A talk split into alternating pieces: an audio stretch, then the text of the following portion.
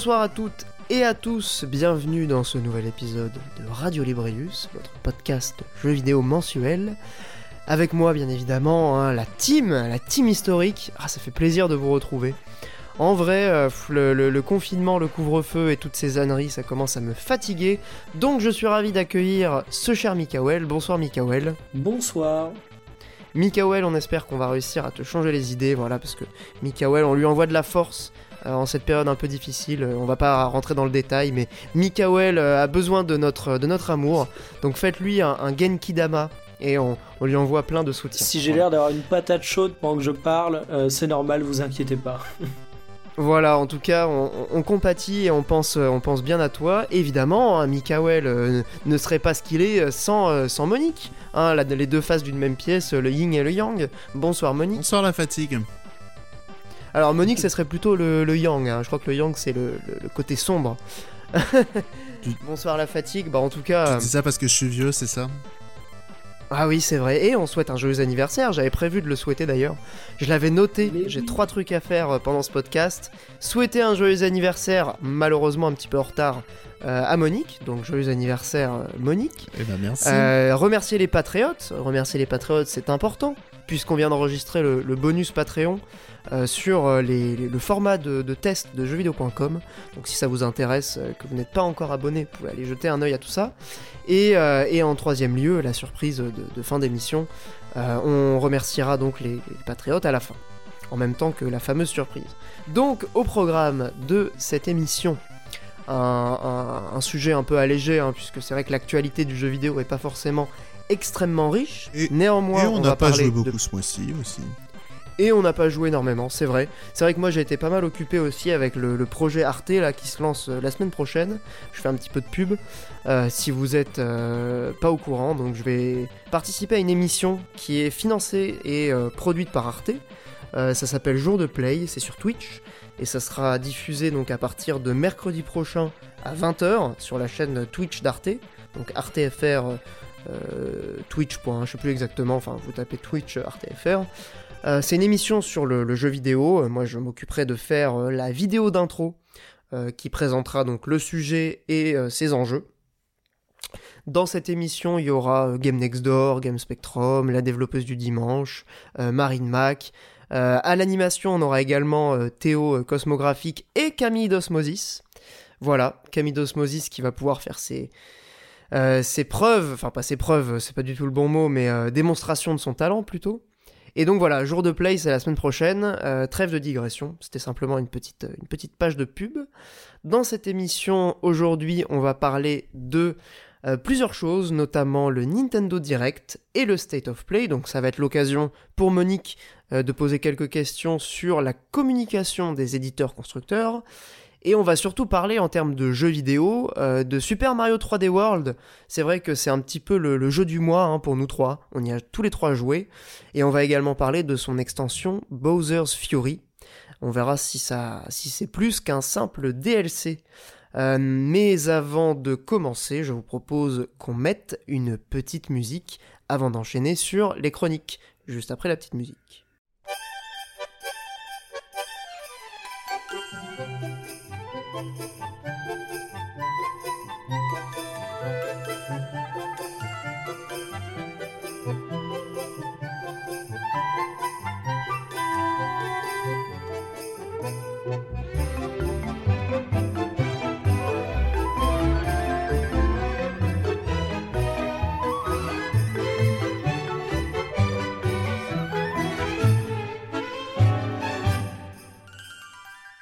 Bien, donc pour commencer euh, cette partie chronique jeux vidéo, euh, la, partie euh, plus importante de l'émission, Monique avait proposé du coup une chronique sur les, dernières annonces des constructeurs, à savoir Nintendo, Sony.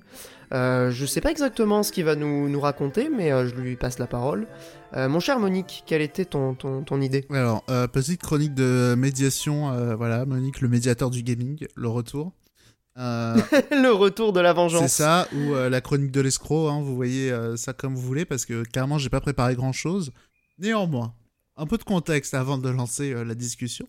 C'est tenu la semaine dernière, et il y a quelques jours et quelques heures, des communications d'entreprise, hein, en premier Nintendo, puis Sony, puis Pokémon Company aujourd'hui même. Et comment dire? À regarder euh, les réseaux sociaux, enfin mes réseaux sociaux, et même en allant voir les hashtags quand même, il y a un peu de recherche, faut pas déconner.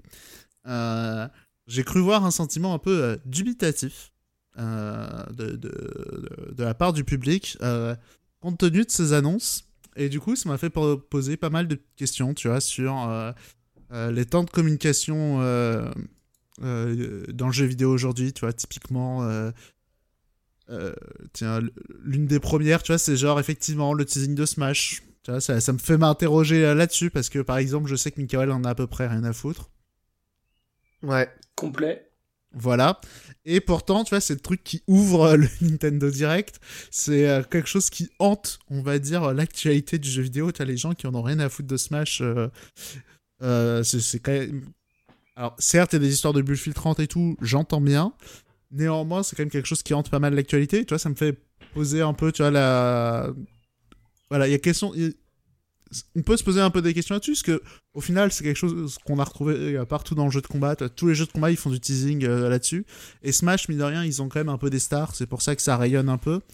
Euh, bon, après, les mauvais angles diront voilà les stars. Mais c'est déjà mieux que ce qu'on peut avoir ailleurs. Tu vois, quand il y a Mortal Kombat qui annonce des personnages random de films d'horreur, tu vois. Voilà, tu- Ouais, ou alors, comment il s'appelle euh, Schwarzenegger, non? Ils ont pas annoncé Schwarzenegger à un moment Ouais, je crois que c'est le Terminator, euh, tu vois. Bon, alors, vous allez me dire Terminator, c'est quand même une star, mais bon, euh, Smash Bros, il y a quand même une certaine unité artistique et tout, alors que bon, Mortal Kombat, c'est vraiment devenu une étagère de figurines pop, quoi. Euh, voilà. Oh putain, la take bah, claquée au sol. bah, c'est vrai, mais tu vois, ou genre Street 5, quand ils annoncent le retour de personnages de Street Fighter, des épisodes de Street Fighter un peu obscurs, toi, tu fais genre, Ouais. Bon, voilà, euh, quand. Bon, ouais, c'est c'est pas ouf. Samurai Shodown, quand ils annoncent un nouveau perso, pff, ils ont annoncé quand même un chevalier de For Honor. Oh putain. Voilà. Ah, d'où, hein, d'où? Personne, puis tout le monde a rien à foutre. Personne jamais. Et Maintenant, moi, je suis pas d'accord sur euh, les gens qui en ont rien à foutre de Smash, parce qu'on est quand même dans un Nintendo Direct. Il faut dire que Smash pour euh, Nintendo, euh, on va dire que ça fait consensus, non euh, Parmi les gens qui, qui suivent les Nintendo Direct, Eh ben hormis voilà quelques quelques personnes. Je, je, je ne veux pas critiquer Mikael, euh, loin de moi cette idée. Il s'est vendu à Euh, combien le dernier Smash? Un peu plus de 20 Ah, bah, millions. ça a cartonné quand même. Et la Switch Combien s'est Un vendue peu à plus de combien? 20. Ah oui, j'allais dire, euh, j'ai compris 5 millions. Donc en, en gros, t'as as un Smash tous les, euh, tous les 3-4 Switch, quoi. Mm, Ouais, c'est quand même plutôt. Ouais. C'est quand même pas mal, hein. C'est le jeu de combat le Ouais, plus. non, c'est euh, c'est- comme du difficile Mario à dire, Kart, mais par bon, exemple. On va dire c'est le plus populaire, quoi. C'est comme du Mario Kart ou du Animal Crossing en termes de vente. Euh, bah, les deux ont dépassé les 30 millions, je crois, Mario Kart et Animal Crossing. Donc, euh, oui, on est, en tout cas, on est clairement sur, euh, sur les gros jeux de la Switch, quoi. Je crois que c'est plutôt Breath of the Wild et Mario Odyssey qui sont autour de 20 millions. Parce que pour le coup, euh, t'as ce côté, euh, tous les joueurs de Switch euh, sont intéressés par Smash Bros. ouais, faut- peut-être pas forcément, je pense. Bah, un quart de, Ouais. un quart de la base installée, euh, c'est plus Ouais, que. mais alors après, euh, combien sont des joueurs encore actifs sur Smash Bros, tu vois? Ah ouais, c'est ça la question, ouais. Parce qu'en vrai, moi, je suis plutôt intéressé par Smash, mais pff, en fait, j'y joue plus des masses quand même, le jeu. Euh, J'ai rejoué, là, il y a pas longtemps, quand il y a eu Sephiroth. Mais c'est tout, tu vois. Ah. Dès qu'il y a un nouveau perso, Moi euh, aussi, je regarde, moi je aussi j'y joue moins parce que les personnages de cette saison ils puent tous la merde. Mais euh, bon, tu sais, genre s'ils annonçaient des trucs aussi, aussi cool que Pirate de Xenoblade 2, j'y jouerais plus, tu vois. Mais euh, non, enfin bref. Euh, Smash c'était vite fait parce qu'il y a d'autres questions à se poser. C'est effectivement beaucoup de déçus, euh, notamment parce que euh, il y avait beaucoup de jeux déjà annoncés. Tu vois, ils ont juste donné des dates. Et euh, Ouais. bah voilà, on peut se poser la question d'est-ce que c'est pertinent de remonter une, de remontrer une troisième, quatrième fois No More Heroes 3 juste pour donner une date. On, on en revient à pourquoi tu fais pas juste un tweet, tu vois. C'est la question euh, euh, qui est posée par le format, en fait. Je trouve euh, le Nintendo Direct en soi, c'est une super manière de communiquer, de mon point de vue. Euh, ça permet aussi ces nuances que les gens n'ont pas toujours bien compris, mais que moi je trouve finalement assez claires.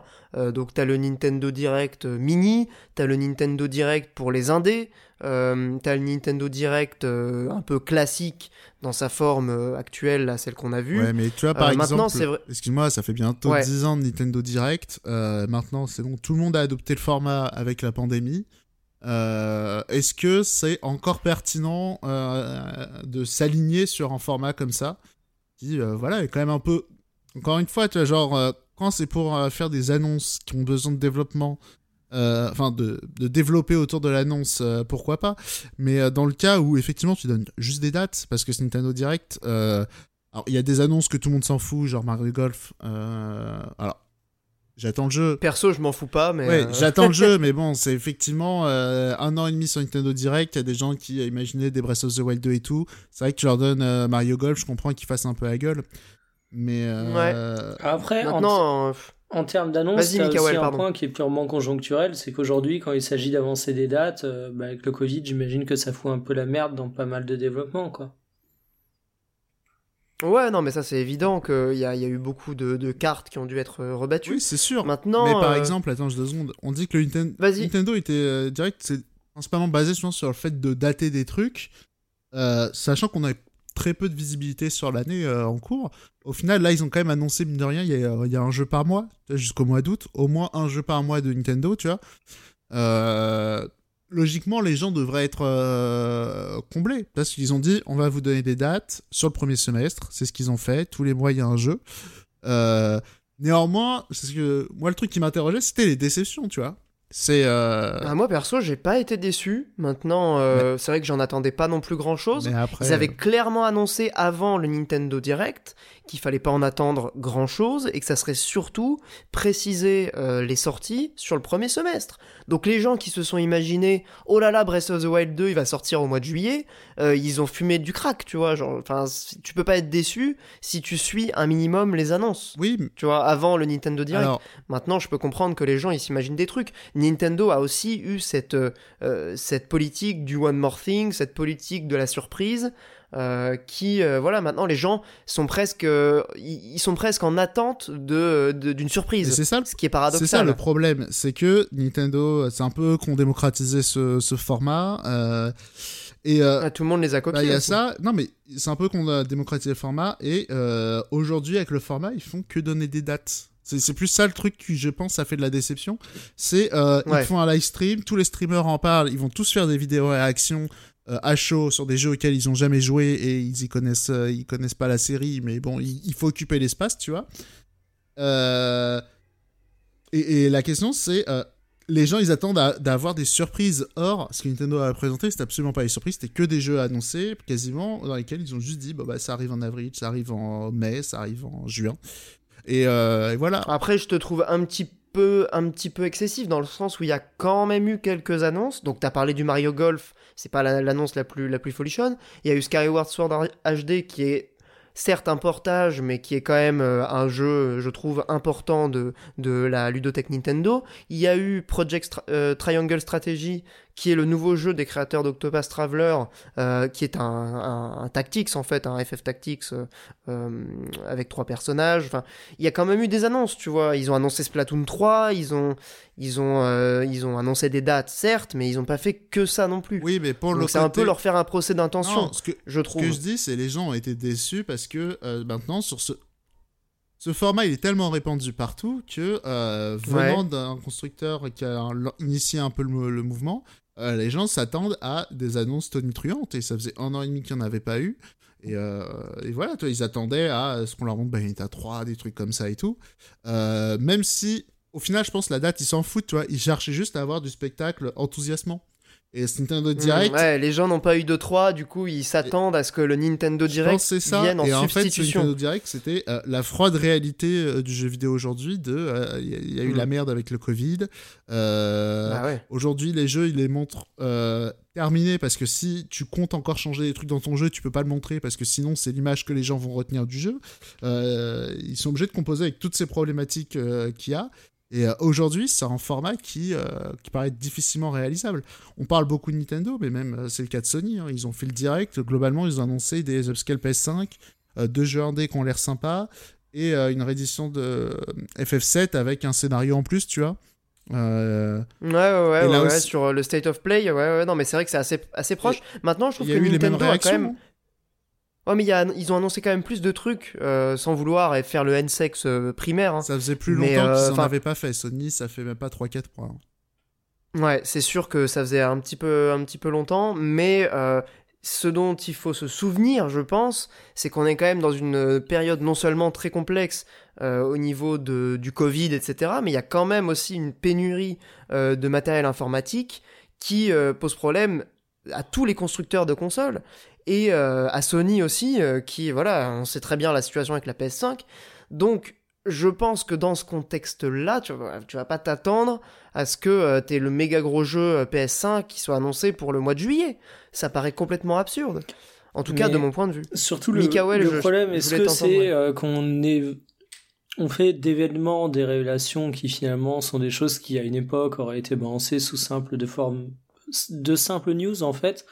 Euh, il y a le côté attente qui sont présentes, comme disait Monique. Euh, moi, je rattacherais ça également à la grande époque des conférences 3 où tu savais par exemple qu'Ubisoft allait toujours te balancer à One More Thing à la fin et où du coup tu attendais ça comme un ouf.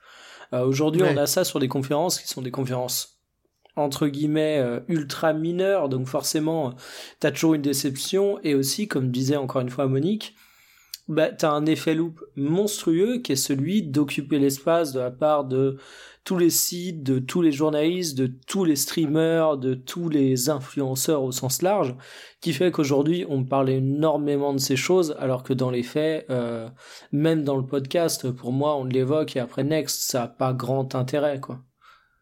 Ouais, ouais. Bah après, euh, si on peut peut-être être un peu plus euh, spécifique sur les annonces, enfin en tout cas parler des, quelques éventuelles choses que vous avez retenues de ces annonces.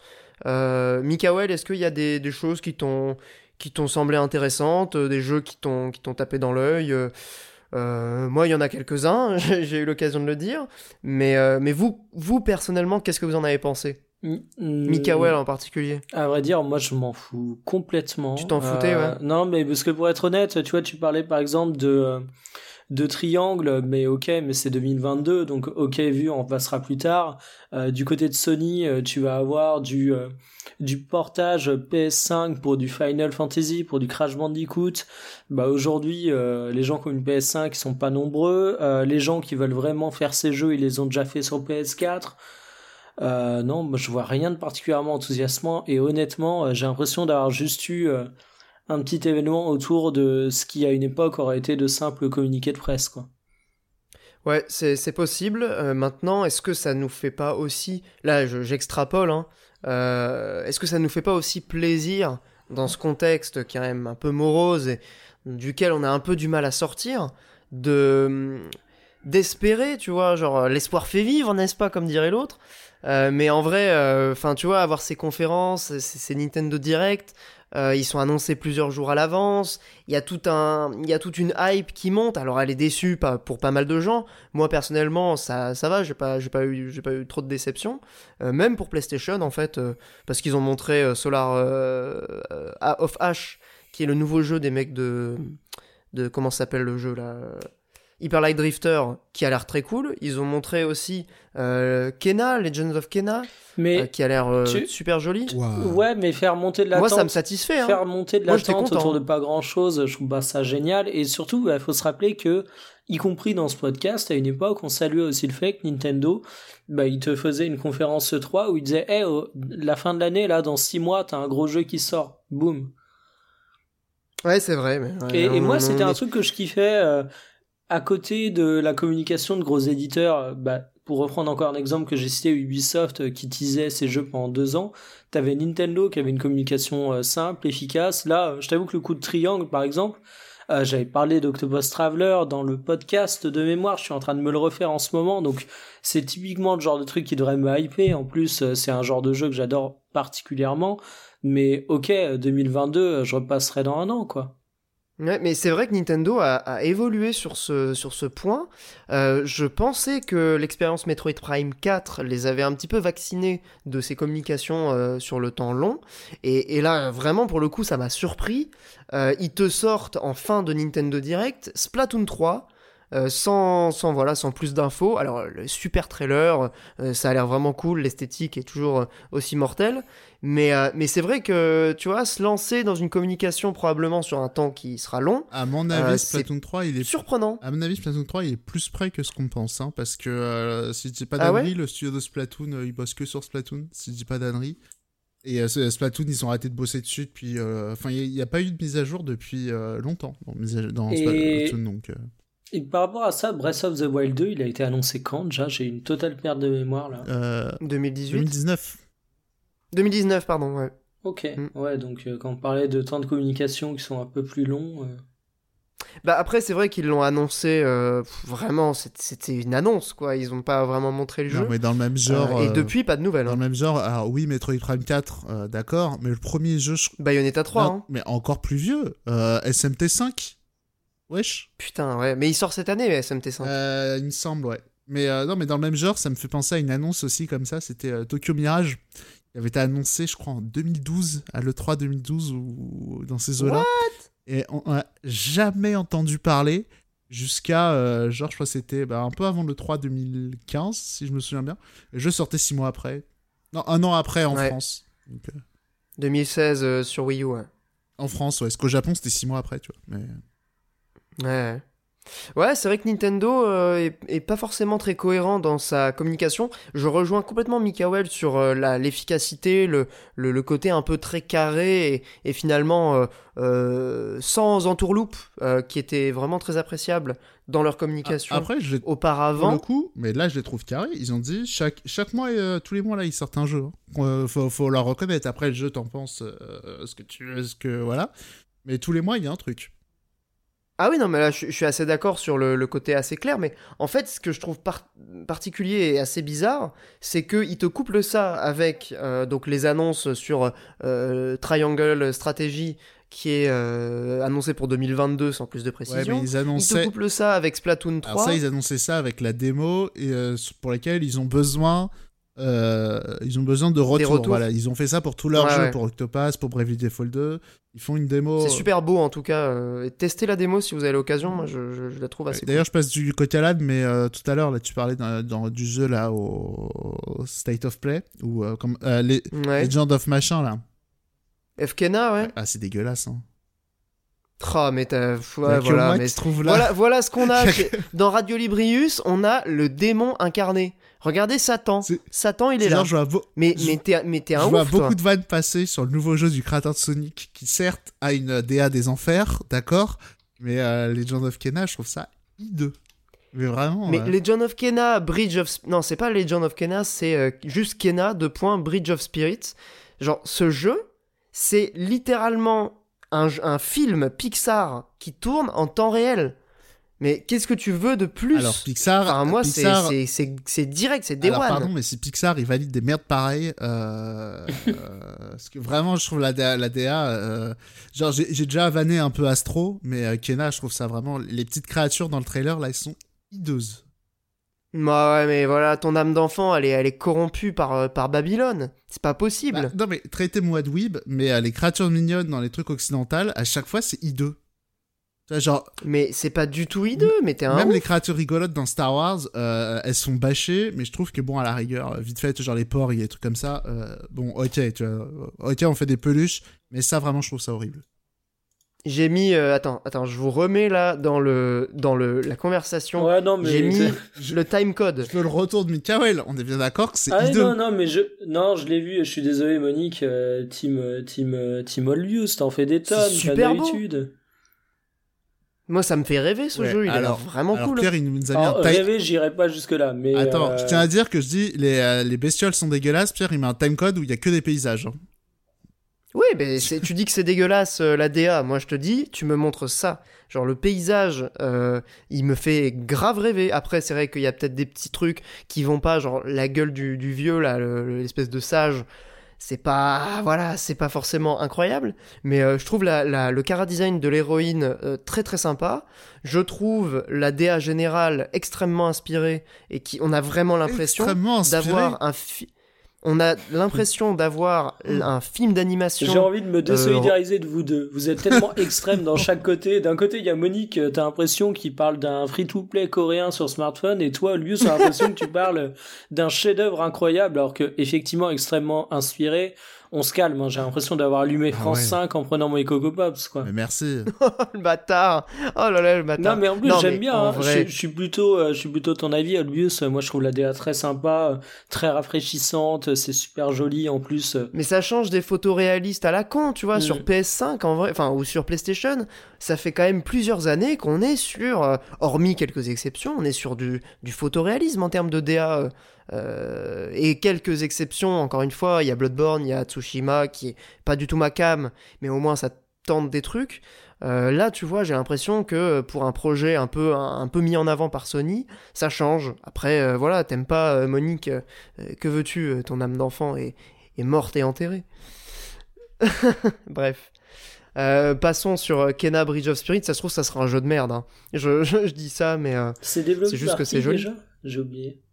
Alors, c'est développé par Hunter Lab ou Humber Lab? Ah, Humber, Lab, oui, c'est ça. Ouais. Mais alors, j'ai aucune idée de ce qu'ils ont fait auparavant. Ouais, c'est un studio d'animation, ils ont jamais fait de jeux vidéo, euh, il me semble.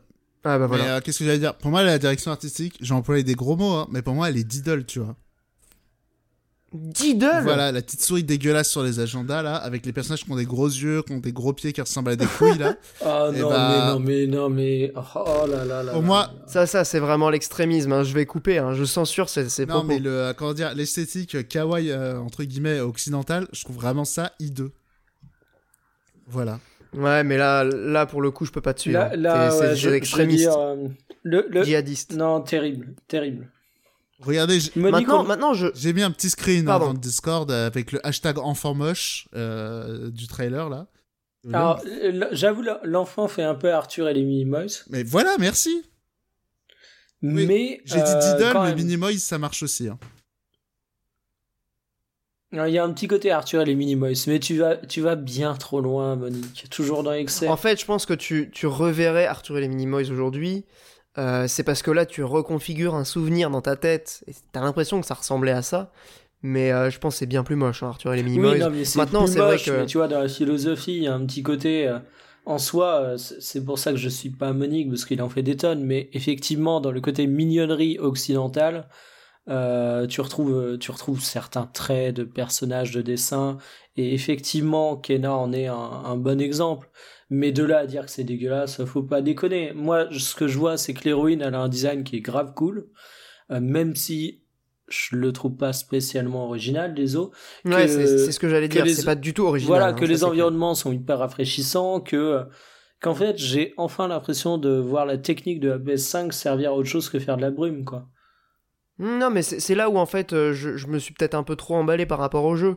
Euh, si je peux juste préciser, pardon, j'ai tapé dans le micro. Si je peux juste préciser euh, ma, pensée par rapport à ce jeu Kena, c'est qu'en fait, effectivement, si tu prends le jeu dans le cadre de la représentation du cara design d'animation, c'est ultra random. Je peux comprendre la saturation tous les films d'animation en 3D depuis 20 euh, ans ou 15 ans, euh, depuis Toy Story quasiment, ils ont euh, ce genre de cara design. Donc je peux comprendre la saturation. Maintenant, ce que je voulais dire, c'est que dans le jeu vidéo, c'est pas si fréquent d'avoir ce genre de, design.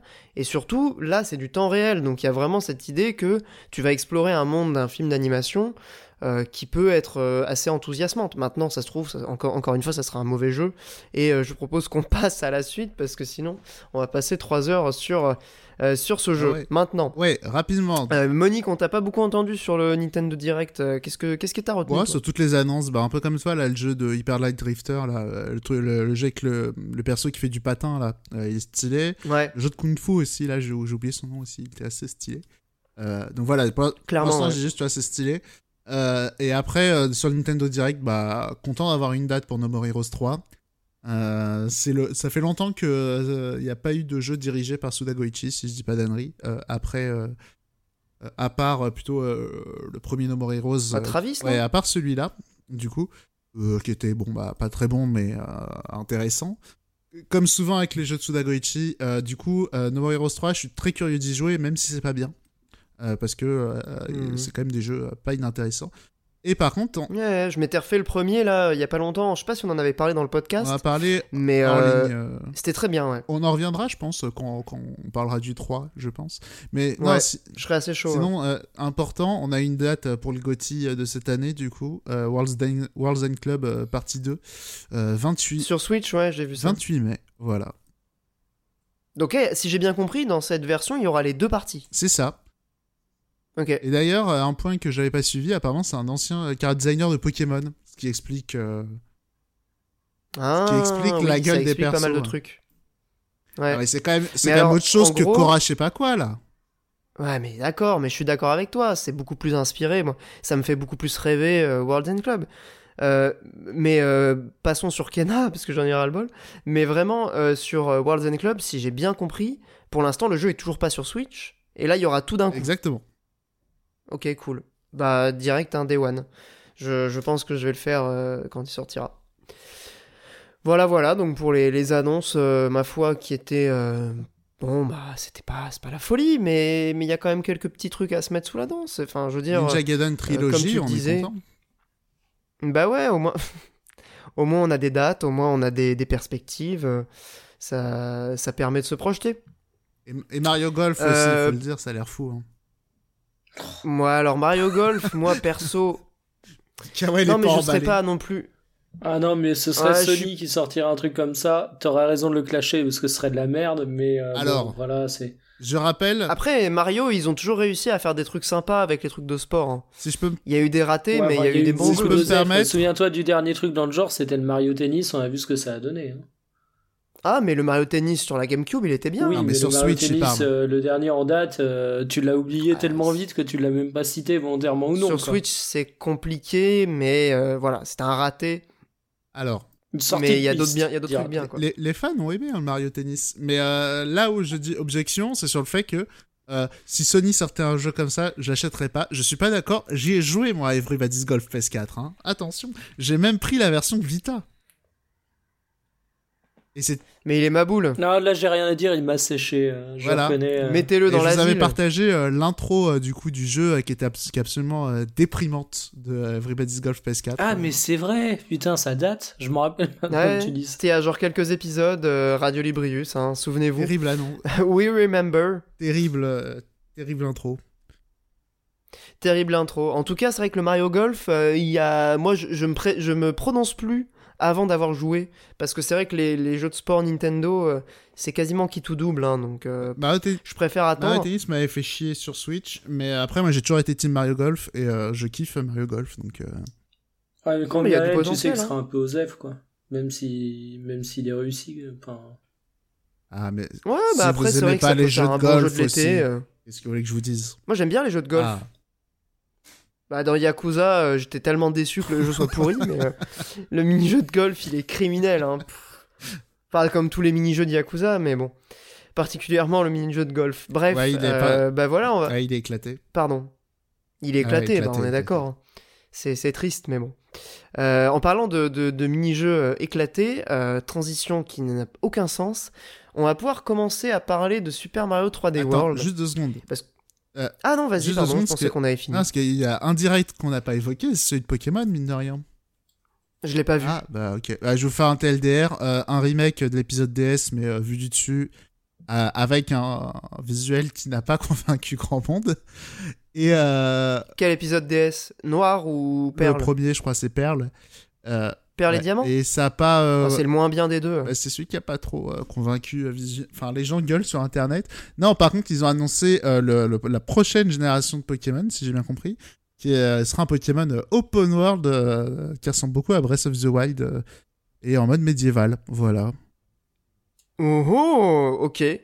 Bah écoute. Alors, vrai, typiquement, le dernier Pokémon, je l'avais bien aimé, mais alors j'ai aucune envie de retourner sur ce genre de bail, mais à un point assez fou. Mais bouclier épée, tu l'as fait, euh, Miguel? Bah le dernier sur Switch, ouais. Bouclier épée, là, le tout dernier, tu l'as fait? Bah oui. Ah ok, je, je pensais que tu avais lâché l'affaire en... depuis un certain temps. Non, non, celui-là où tu as les hein. transformations en Super Pokémon et tout, non, je l'ai fait de, de, A à Z et, et c'était sympathique, mais aux F total. Ouais, bah, il paraît. Hein. C'est vrai que moi, Pokémon, j'ai lâché depuis, euh, bah, depuis le passage à la 3D euh, sur XY. J'ai complètement lâché à ce moment-là. Ouais. Euh, franchement, moi, Pokémon, je vais encore plus faire l'hipster. Moi, j'ai lâché Pokémon quand c'est arrivé sur GBA. parce que c'était quand même des gros jeux de bébé cadom. J'avais essayé de m'y remettre sur 3DS, j'avais pas réussi. J'avais essayé Pokémon euh, Go sur euh, Switch là, euh, j'ai tenu 5 heures, alors c'était mignon quoi. Mais pas Pokémon Go, Pokémon Let's Go, Let's Go Pikachu. tu joues sur les mots. Bah non, mais parce qu'il y a eu Pokémon Go aussi. Oui, mais il s'accompagnait. Voilà. J'avais un petit Evoli qui s'appelait Benala. voilà. Et, et, non, et là le Pokémon médiéval en vrai ça a l'air stylé. Hein. Ah ben je regarderai des images, tu m'as En fait le problème avec le dernier Pokémon c'est qu'il était stylé aussi à certains moments mais que c'était chiant comme la mort quoi. Mm. Ouais mais là, bah, là tu peux faire des roulades dans celui-là. Ah pardon, ah, putain Dark Souls. Le Dark Souls des ouais, Pokémon. a fait la blague. Dark Souls mais oui. MDR. Non mais en vrai je pense que s'il y a un Pokémon que vous n'avez pas fait et que je pense qui est le meilleur en tout cas de, de ceux que j'ai fait, c'est euh, les versions euh, noires et blanches. Le, le, dernier qui est sorti sur DS, euh, pour moi, c'est vraiment la quintessence de Pokémon, euh, en tout cas de ce que j'aime dans Pokémon. Euh, X et Y, j'ai vraiment lâché très vite parce que ça m'a saoulé. Mais, mais après, bon, moi, ma, ma, ma, préférence va évidemment aux versions argent et or, parce que c'est ce que j'ai fait dans mon enfance. Mais ah, franchement, les versions blanches et noires, il y a un scénar qui serait qui est vraiment surprenant et qui est pas du tout, du tout là où on l'attend. Quoi. Bref. Alors que moi, mon... petite digression. moi, la quintessence de Pokémon, c'est euh, Pokémon Pinball Advance, qui est euh, un jeu fantastique. ah, ah, ouais? No joke, euh, j'adore ce jeu. Ok, je vois pas du tout ce que bah, c'est. C'est un jeu de flipper Pokémon. Hein. Ouais, bah j'avais compris par le nom, mais mais mais bon. Mikael, euh, fan de Pokémon ou juste curieux Non, non, euh, le dernier que j'avais dû faire c'était Pokémon euh, Argent. Et puis j'ai fait le dernier parce que ma, ma copine l'avait acheté. Et, du coup, bah, l'ayant dans, dans, mon, dans ma liste de jeux Switch, je me suis dit pourquoi pas? Et encore une fois, c'est sacrément au tiède, quoi. C'est sympathique, mais. mais... Ah, c'est un jeu qui est pensé pour les enfants aussi, je crois, maintenant, qui a plus vraiment. Ouais, mais est-ce que c'est vraiment des enfants qui jouent au Pokémon sur Switch? De quoi? Est-ce que c'est vraiment un public d'enfants qui achète le Pokémon sur Switch? Il y en a, je pense, mais il y a aussi beaucoup de trentenaires, etc., hmm. je pense. Ouais, ouais, bah il y, a les, y a les fans de Pokémon euh, qui ont 35 ans et qui suivent le truc, euh, qui gueulent comme des, comme des fous sur Twitter, mais qui achètent quand même le, jeu quand il sort. Euh, maintenant, je, je, je, pense que ça reste quand même un jeu relativement destiné aux jeunes. Alors après, j'ai aucune statistique, hein, là je parle vraiment d'intuition. Mais, mais bon, vu le, la gueule du truc, la, communication aussi autour des jeux. Il y a tous les, il y a tous les euh, darons et euh, les oncles et les tantes gênantes, tu vois, qui offrent euh, ça à leur, aux jeunes de leur famille en disant Ah ouais, Pokémon machin, alors que les jeunes ils veulent juste jouer à Fortnite, tu vois. Ouais, ouais, c'est pas faux. Quelle génération. Tralala, c'était mieux avant. Ouais, c'est non, c'est pas ce que je dis. Hein. Non, mais maintenant ils sont tous en train de jouer à Fortnite, ces petits cons, ils deviennent violents. Voilà moi, quand j'étais jeune, je jouais à Counter-Strike. C'est vous dire. Hein. La, violence dès, mon plus jeune âge. C'est vrai. Bah, ça m'a rendu terroriste. Enfin bref, euh, parlons un petit peu de, de, couleurs, hein, si, on, si on peut changer. Euh, vous avez encore un truc à dire sur les, les coms là euh, Non. non, mis à part que la transition terrorisme et couleur, elle est audacieuse, mais vas-y. Ah, allez, je vais tenter. un petit peu de couleur, un petit peu de bonne humeur dans ce podcast avec Super Mario 3D World plus Bowser's Fury. On va surtout parler de 3D World, hein, puisque c'est euh, c'est surtout à ça qu'on a joué, même si moi j'ai fini euh, Bowser's Fury à, 100%, mes comparses n'y ont pas encore assez joué. J'en parlerai rapidement. on va hein, quand même en parler. On va surtout parler. Ouais, bah on va surtout parler de 3D World déjà dans un premier temps, et puis après euh, Fury ensuite. Mais donc 3D World, hein, pour recontextualiser, un jeu qui est sorti sur Wii U à l'origine, qui était pensé comme si je voilà si je me trompe pas trop euh, une sorte de suite un peu plus plus à Super Mario 3D Land qui était sorti sur 3DS, qui avait comme euh, idée principale cette espèce de 2,8D, enfin 2D, fausse 3, enfin vrai 3D, fausse 2D, euh, qui avait du coup la particularité d'exploiter l'effet 3D de la, 3DS. sur Wii U, évidemment, on n'avait pas cet effet 3D, mais on avait gardé quand même cette, cette construction des niveaux avec une profondeur et une caméra quasiment fixe.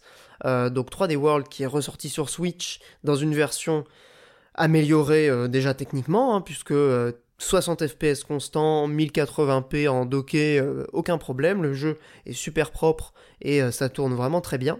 Et alors petite anecdote qui a son importance, ils ont accéléré le jeu pour la version 3D, la version Switch contrairement à la version Wii U. Euh, c'est quand même assez notable hein, si vous regardez sur euh, des vidéos comparatives. C'est vraiment, ils ont pas mal accéléré le, déplacement, les sauts, euh, donc les niveaux se terminent plus vite, mais restent quand même bien adaptés en termes de level design à cette nouvelle vitesse. C'est dire le, le savoir-faire du petit artisan de Kyoto, n'est-ce pas? Alors Super Mario 3D World, personnellement, je vais juste donner mon avis et après on en discute. Euh, c'est un jeu que, j'adore vraiment euh, énormément. Je, le préfère à Mario Odyssey. Euh, pour avoir rejoué à Galaxy là récemment avec la, compile Switch, je crois que je le mets au même niveau que Galaxy, un petit peu en dessous de Galaxy 2. mais c'est un jeu qui est tellement inventif, qui a des musiques extraordinaires. Ça, c'est quand même un point qu'il faut souligner, parce que Mario Odyssey m'avait pas mal déçu euh, sur ce point-là, notamment.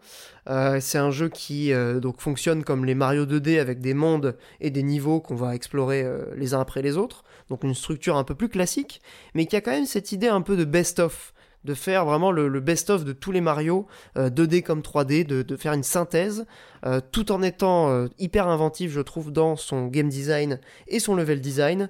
La particularité, c'est qu'on peut y jouer jusqu'à 4, et ça, c'est quand même vraiment cool, en local et en ligne.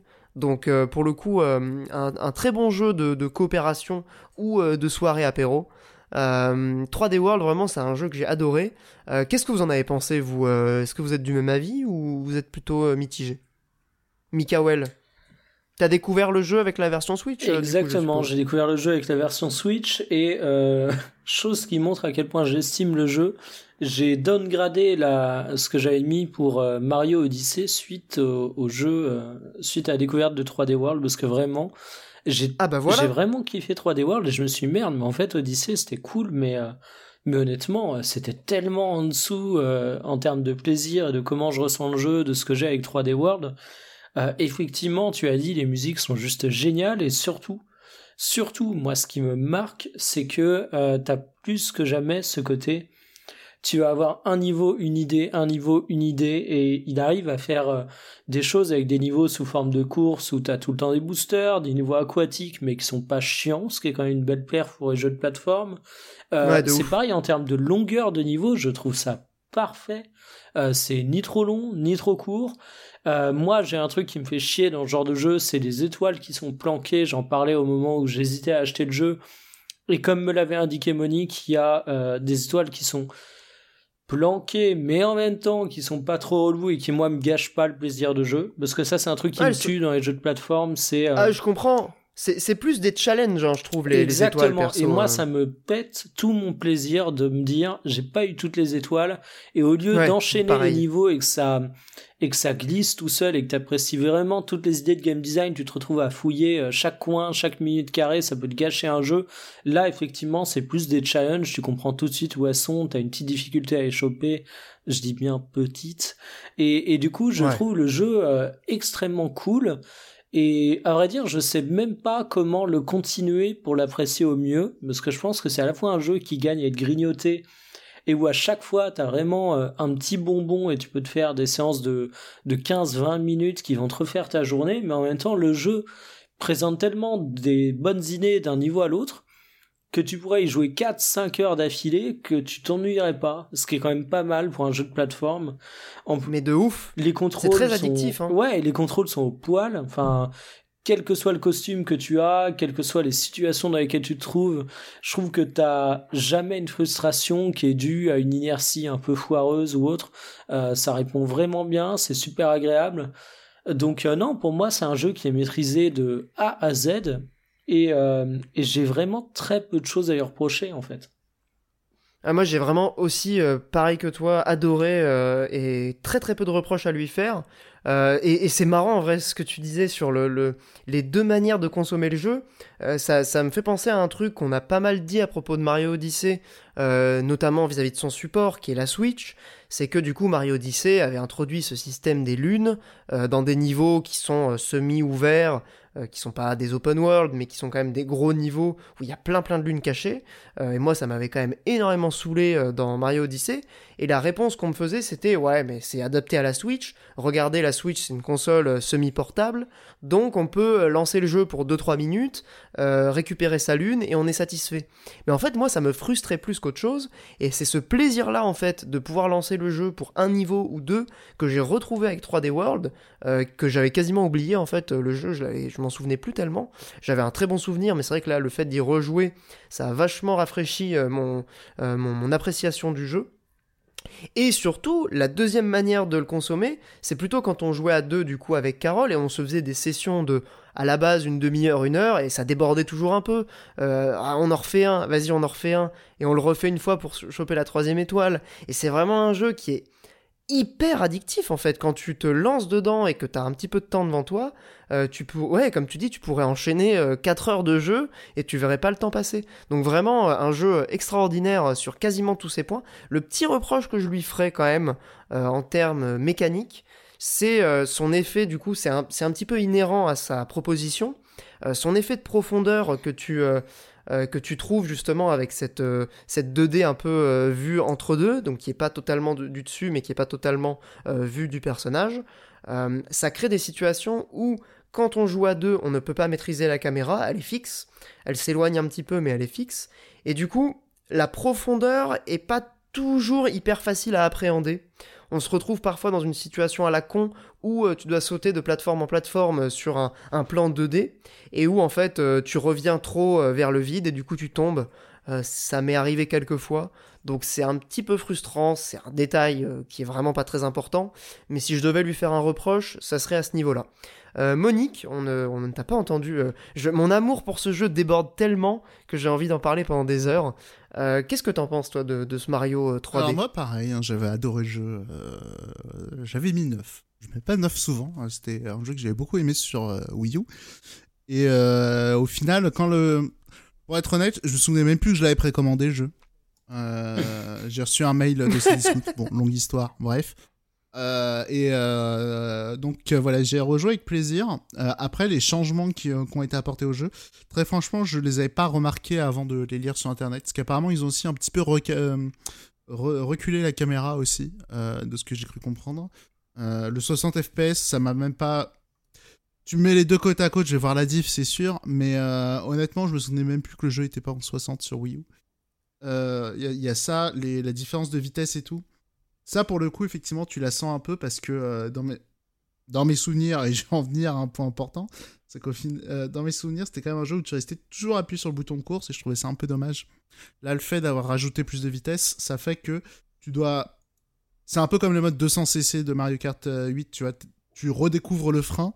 Là, tu redécouvres le fait de ne pas toujours accélérer, je trouve, avec la petite accélération de vitesse qu'ils ont rajoutée quand une petite différence par rapport au mode 200cc de Mario Kart. Euh, 200cc de Mario Kart, tu te dis régulièrement que le jeu est pas fait pour. J'ai vraiment eu ce sentiment dans Mario Kart. Là, je l'ai pas du tout eu je suis totalement d'accord. Hein. Moi, je, moi, je suis team 200cc. Euh, les jeux, plus ça va vite, plus c'est rigolo. Je... Ah mais Mario, Mario Kart 200cc, euh, quand tu joues avec un carte vitesse, euh, t'es clairement désavantagé par rapport à un mec je qui joue tellement d'accord avec, Mikael. Ouais.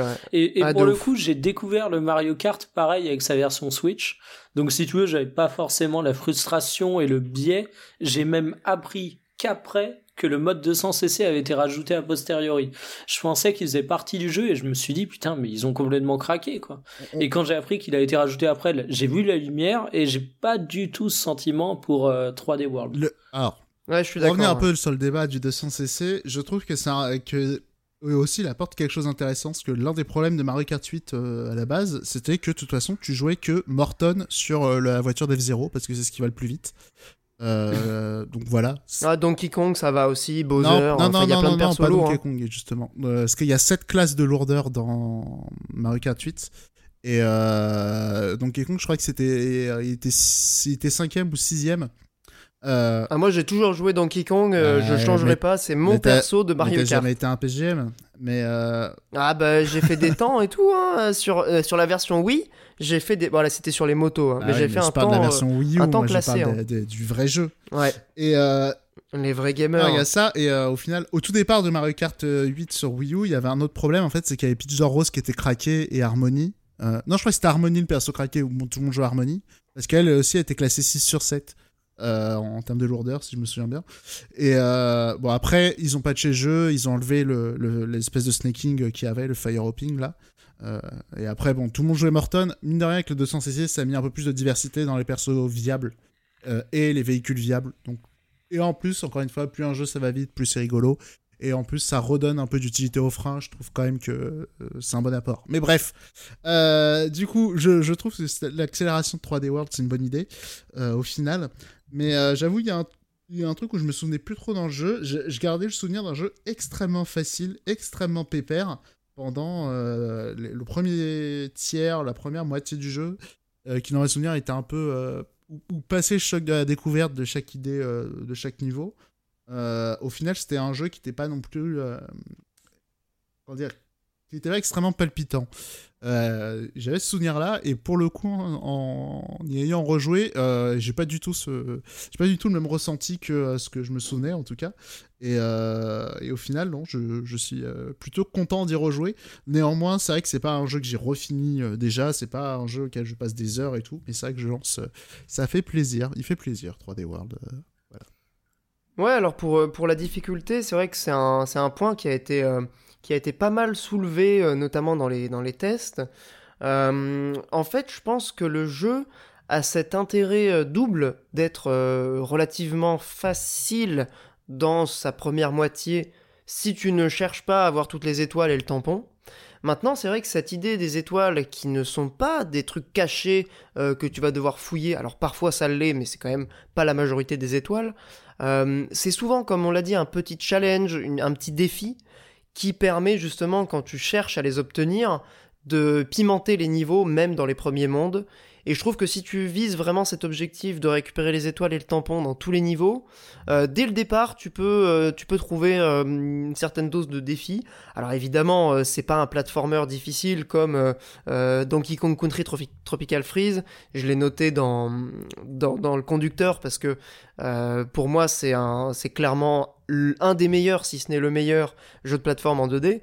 3D World, il, il est pas loin quand même du meilleur jeu de plateforme 3D. En tout cas, il est dans le, dans le top 5, dans le top 10, allez, soyons, soyons larges. Oui, oui, euh, pour moi. Justement, moi, ce que je disais, c'était l'inverse. C'est qu'en fait, je trouve que même sans chercher euh, les étoiles ou les tampons, je trouve que la difficulté est déjà suffisamment euh, stimulante. Ah, oui, bien alors que le jeu est pas dur, mais il y a une petite cacahuète, quoi. Comme quoi, les souvenirs peuvent parfois nous trahir. Mais c'est que Monique vieillit, et avec l'âge, il, est moins doué. Mais c'est... Il est moins, il y a moins de réflexes. Mais c'est peut-être ça, parce que c'est peut-être ça. Mais euh, dans mes souvenirs, ouais, 3D World, euh, dans mes souvenirs, c'était un, jeu feel good. Euh, voilà, c'était un jeu de débile où t'allais toujours tout droit et bon, c'était rigolo, mais le, challenge. c'est pas forcément ce que je viens chercher dans Mario, hein, le challenge. Hein. mais dans mes souvenirs, c'était vraiment réservé à, on va dire, vers la fin du jeu. Alors que non, pas du tout. enfin, là, je m'ennuie pas, quoi, je veux dire. Oui, et je pense que c'est vraiment important que tu dises je m'ennuie pas parce que c'est vraiment ça le terme en fait. Euh, en moi, j'ai pas encore terminé le jeu. Les les premiers mondes t'offrent pas quelque chose qu'on pourrait qualifier de challenge, mais une petite carotte, un petit truc qui fait en sorte que t'as de l'intérêt. Et c'est important, je trouve, de le dire parce que c'est un jeu qui, comme l'a dit Olius dès le départ, c'est un jeu qui joue en multi et il a ce côté aussi euh, très bon dans l'équilibrage où vous allez pouvoir y jouer avec des personnes qui sont pas des PGM, alors que euh, moi j'ai essayé le Donkey Kong Country, euh, quand il joue avec des gens qui sont pas des gros joueurs de jeux vidéo, le jeu est dur. Hein. Il faut le dire, au bout d'un moment c'est compliqué. Alors que le Mario, je trouve qu'un joueur qui a l'habitude des jeux de plateforme, il trouvera pas ça difficile, mais il aura de quoi ne pas se faire chier. Et en même temps, si tu dis à quelqu'un qui est pas un gros joueur de venir et de profiter du jeu, il y arrivera.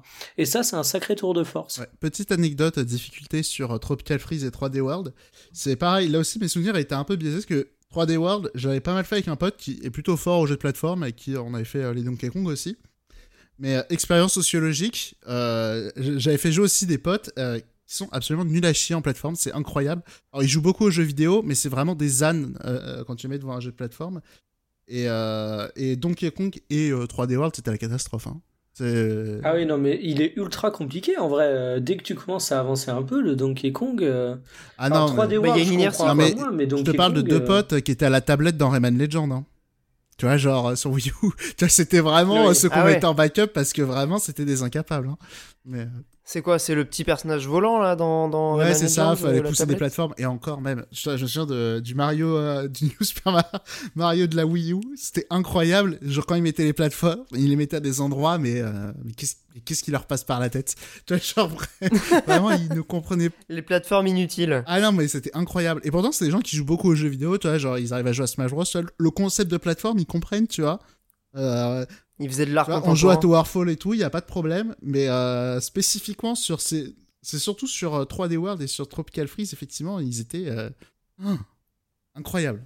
Ouais, alors après, il me semble que du coup, la version Switch euh, de Tropical Freeze, ajouter un mode funky euh, bah, avec Funky Kong qui rendait le jeu quand même plus facile. Mais en vrai, non, enfin même avec ça, je trouve que c'est un jeu qui est compliqué pour les gens qui, qui touchent jamais au jeu de plateforme. Hein. même avec oui, alors ça, oui, oui, oui, complètement, c'est sûr. Autre point, vrai gamer, euh, Tropical Freeze, moi j'avoue que je l'ai pas trouvé très difficile et je l'ai fait sans acheter aucun objet. Voilà.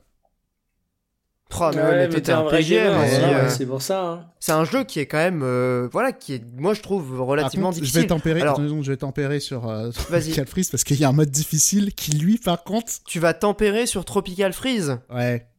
Bref. Tu l'as ou pas mais, mais, bref, le, le, truc, c'est il y a un mode difficile dans Tropical Freeze qui lui est inhumain. ah oui, c'est vrai qu'il y avait un mode difficile. une vidéo de ouais. dessus, justement. La boucle est bouclée par rapport au bonus Patreon. Ouais. Parce que là, le gap, il est vraiment énorme. Euh, parce que t'as les chronos qui sont déjà archi chauds. Et en plus, t'as, euh, en gros, euh, le mode dur, c'est t'as plus de checkpoint et t'as plus de deux vies. Oh là là, le truc criminel. Je quelqu'un qui l'a fini. Mais moi, très vite, j'ai fait Pouf, tu m'as saoulé. Allez. J'adore le jeu, mais je le refais en normal, quoi. Ouais, après, c'est vrai que le jeu est quand même relativement feel good, donc c'est pas vraiment le genre de jeu sur lequel j'ai envie de m'arracher non plus les cheveux, quoi, euh, un Donkey Kong. Mais après, ça dépend de comment tu abordes. Et après, je reviens aussi sur euh, vos attaques, euh, sur votre bassesse envers Mario Odyssey. Est-ce que ah non, mais c'est pas de la bassesse. Que moi, je, je maintiens, je, je, reste quand même un peu plus Team Odyssey. moi, c'est mon Mario 3D préféré, Odyssey. Et euh, comment s'appelle? Par contre, tu, tu compares à Galaxy 3D World, par contre 3D World au-dessus, hein. pas de discussion pour moi, mais... Ouais, alors j'ai rejoué à Galaxy, je l'ai pas, j'ai fini 3D World, euh, mais pas Galaxy. Oui, Galaxy. Enfin, Galaxy à l'époque, à l'époque bien sûr, mais pas euh, quand on, Ouais, pareil, il m'a fait chier très vite euh, Galaxy, moi. Ouais, alors après, c'est, oui, oui, oui, il m'a un peu fait chier aussi, mais il y a des trucs sur lesquels je le trouve quand même tellement, tellement révolutionnaire, tellement original sur son, sur bon, sa musique évidemment. Euh, c'est vrai que c'est compliqué de les comparer parce qu'on n'est pas du tout sur le même style, mais, euh, mais bon, euh, dans, leur genre respectif, elles sont toutes les deux géniales. Mais c'est vrai que, tu vois, l'idée centrale de Galaxy, elle est quand même super audacieuse et elle est quand même super bien exploitée. Et rien que pour ça, je trouve que c'est un jeu qui mérite encore aujourd'hui qu'on s'intéresse à lui. Le problème de Galaxy, c'est qu'il y a Galaxy 2 qui existe et malheureusement, je, j'ai un Vraiment, j'ai un souvenir beaucoup, vraiment meilleur de Galaxy 2. Ouais, alors Galaxy 2 est meilleur, je, te rejoins là-dessus. Maintenant, c'est vrai que quelqu'un qui voudrait découvrir le, les Galaxies, euh, moi je lui conseillerais de commencer par le premier et d'enchaîner sur le deuxième. Ouais, je veux dire, le 2 ne rend pas le premier caduque, hein, moi je trouve bah, pas. Hein. Un peu, je trouve, mais euh, dans ma tête, pour moi, vaut autant juste faire le 2. Mais...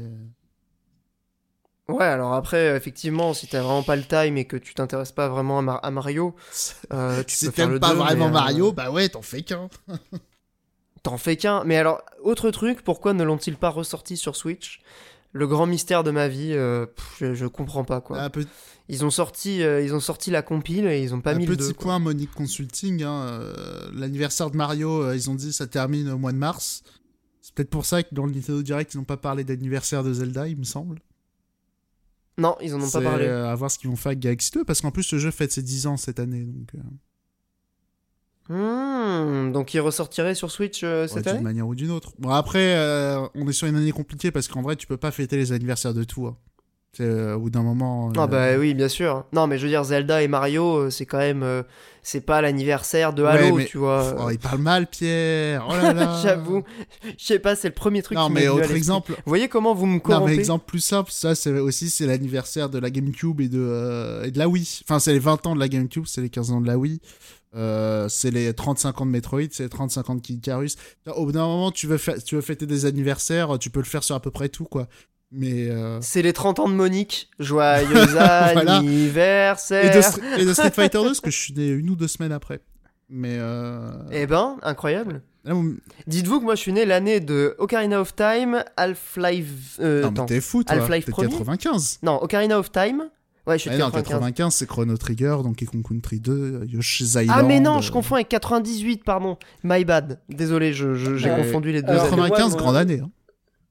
Grande année, paraît-il. Les sexe que vous êtes euh, qui feront euh, Donkey Kong Country l'année de mon naissance, de, de, ma naissance, et Super Metroid de mémoire. Ouais. Et ah. FF6 aussi, 94. Euh, ah oui, carrément. FF6, tout à fait. Et Sonic 3. Non, ça, on s'en fout, pardon. je suis né avec Sonic aussi, hein, partant de là. Hein, mais bon. Ah, ça, je m'en rentrais pas. Hein. Franchement. ah, lui, c'était le mois de juin, moi, c'est février. il y a Donkey Kong Country 2 aussi en 95. BGE, hein, Donkey Kong Country 2 mhm. d'ailleurs, il est sur la console virtuelle de la Switch. Euh, grand, grand jeu. Ouais, tu l'avais conseillé, on, en profite pour le rappeler. Euh, grand jeu. Moi, c'est l'un de mes jeux préférés. Effectivement. Ah oui, donc là, effectivement, si vous, si vous voulez faire plaisir à Monique, euh, essayez, essayez-le et faites-nous un retour dans les, dans les commentaires. je, je, vous propose qu'on enchaîne parce que c'est vrai que sur cette compilation Switch, nous n'avons pas affaire qu'à Mario 3D World, il y a également une petite surprise. Et une surprise qui n'en est pas finalement une petite, euh, puisque c'est quand même un presque un, jeu complet, on pourrait dire. Hein. Euh, Bowser's Fury.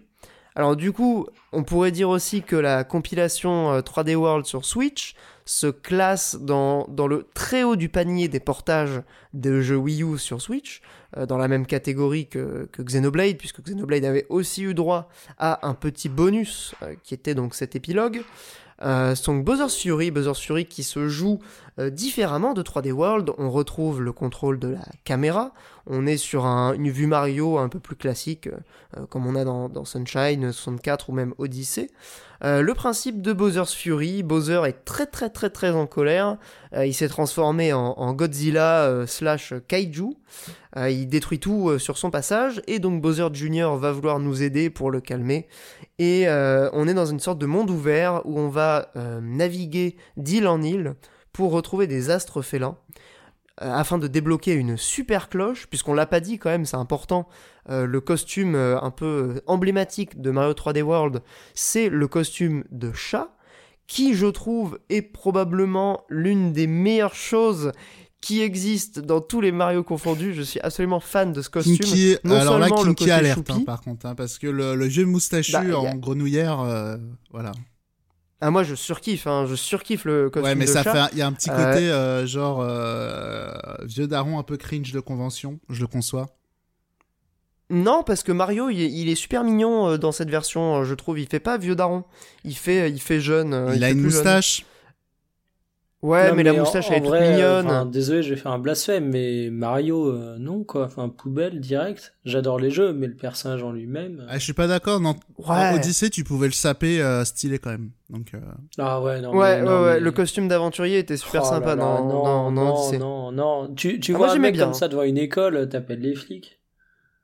Ouais, mais c'est pas. Ouais, alors, non, mais voilà. J'exagère, il y a un design cartoon, évidemment. Alors, je suis pas d'accord. Mario avec une chemise à fleurs, j'appelle pas les flics. Par contre, Mario en costume de chat, de ouf.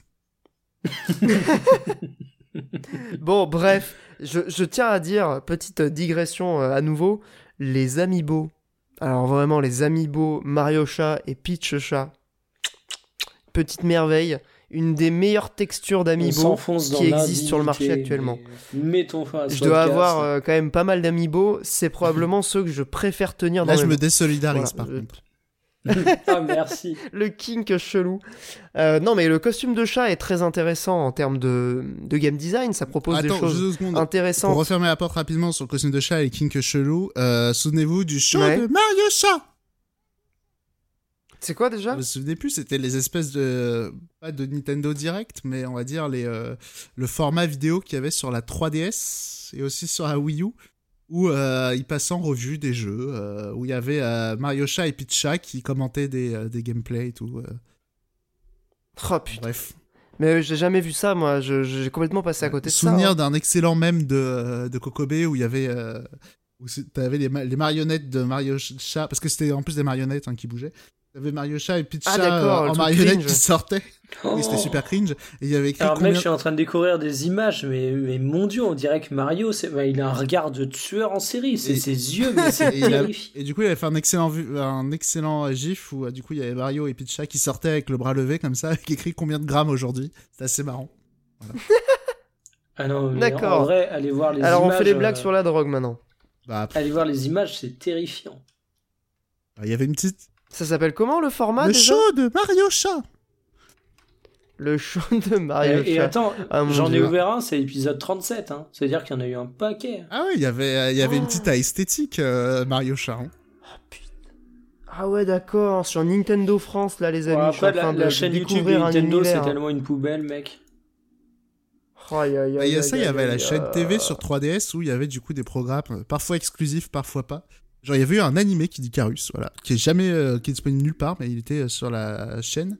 Et il y avait aussi la série Kirby, voilà. Oh là là. Ah mais là je suis en, je suis en train de phaser devant les devant les images. c'est quand même incroyable. mais comment j'ai passé à côté aussi, voilà, le devoir de mémoire. Le devoir de mémoire, je suis d'accord. Bah, merci de m'avoir partagé ça. Euh, je crois que Mikael va faire de très beaux rêves aussi cette nuit. Ah non, mais c'est vrai, il euh. faut, faut, vraiment aller le voir. Hein. Sérieusement, si vous écoutez ça, faites une pause. Allez voir ça. autant Peach, elle a une tête what the fuck, autant Mario, il me fait peur. Mais vraiment. J'ai dit, j'appelle la police, moi, pour les amiibo de pierre. Il fait Parce bader. autant les amiibo, euh, t'as vu, Osef, par contre, j'ai vu qu'ils auraient sorti les petites marionnettes Mario Chat et Peach Chat, j'aurais peut-être craqué, ça serait marrant, tu vois. Mon dieu. Ah mon dieu, mais il n'y a plus de respect quoi. On était sur Bowser's Fury, hein, je vous rappelle. Euh, donc open world, enfin oui, non, si, c'est carrément un, open world. On se balade d'île en île, on récupère des astres félins. On a l'opportunité de se transformer en Mario Chat géant. Hein, c'est quand même un, un sacré. Le super Cheyenne. On tabasse Bowser. Voilà, super, super Saiyan Chat. Cheyenne, euh, c'est ça la blague. Cheyenne, ouh, elle est pas mal. Euh, et donc, euh, bon, le jeu se découpe de manière assez classique sur cette idée, euh, avec Bowser qui va intervenir régulièrement, on va lui péter la gueule, il va repartir, on va récupérer des astres, et ainsi de suite. Il y a une centaine d'astres félins à récupérer sur des îles qui, à chaque fois, reprennent un peu ce, principe de Mario 3D World, vont proposer une idée centrale autour de laquelle vont s'articuler les différentes les différents challenges pour récupérer les astres. Euh, donc euh, je les ai tous faits, c'était c'était quand même pas mal.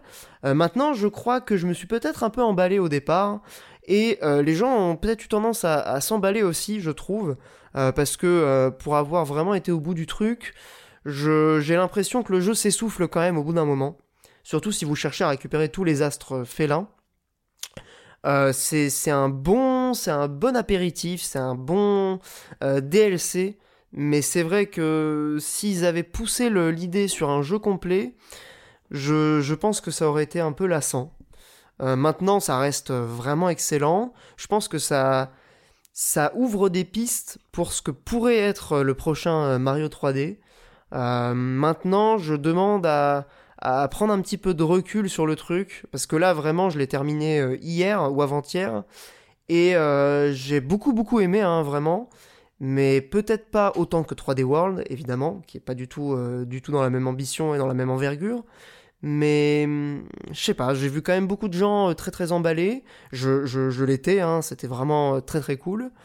Mais voilà, après deux jours, je, je, réfléchis un peu au jeu et je me dis qu'en dehors de, de son idée centrale et de ses quelques idées vraiment originales sur ces îles, il n'y a peut-être pas non plus de quoi crier venir voir. Quoi. Qu'est-ce que vous en avez pensé, vous? Je vais pas crier venir voir, euh, mais euh, je le trouve très intéressant parce que c'est une approche entre guillemets de l'open world et euh, Odyssey, c'était pas de l'open world, mais c'était des vastes zones. Et c'est ça que j'aimais bien dans Odyssey, je pense, c'était des, c'était vraiment c'était un jeu de balade, alors que paradoxalement, dans Bowser Fury, j'ai absolument pas cette sensation de balade, vu que c'est globalement c'est que des parcours. Tu fais. C'est Wind Waker. Hein. Non, même pas. Enfin, c'est Wind Waker, je veux dire, c'est des îles, entre les îles, il y a pas grand pas, c'est juste à des plateformes qui te pop devant et t'as un chemin à faire. Alors, euh, je, suis pas en train de critiquer euh, dans le genre c'est pas bien, juste que c'est des approches au final très différentes et je comprends pourquoi il y a des gens qui ont crié. Euh, pourquoi des gens ont crié, voilà, à, venir voir, c'est bien l'expression. Elle est pas mal, hein. Mais euh, le problème, c'est que je trouve qu'on n'a pas du tout une sensation de monde cohérent dans, dans Bowser's Fury, et je pense que la lassitude vient de là. Après, j'ai pas énormément avancé, mais voilà, au final, moi, pour l'instant, ce que j'ai vu, c'est quand même quelque chose d'extrêmement linéaire, et jamais j'irai chercher tous les soleils. De toute façon, je fais jamais ça dans Mario, c'est pas ce qui m'intéresse. Euh... Ouais, bah là, c'est pas très long, hein. en vrai, tu peux les avoir en même pas 10 heures. Il y a ça, et puis euh, pour aussi faire un parallèle avec 3D World, 3D World, le truc, c'est que c'est un jeu très intense, euh, où c'est des niveaux de 2 minutes, euh, où t'en prends euh, plein les yeux, plein les manettes, plein les tout ce que tu veux.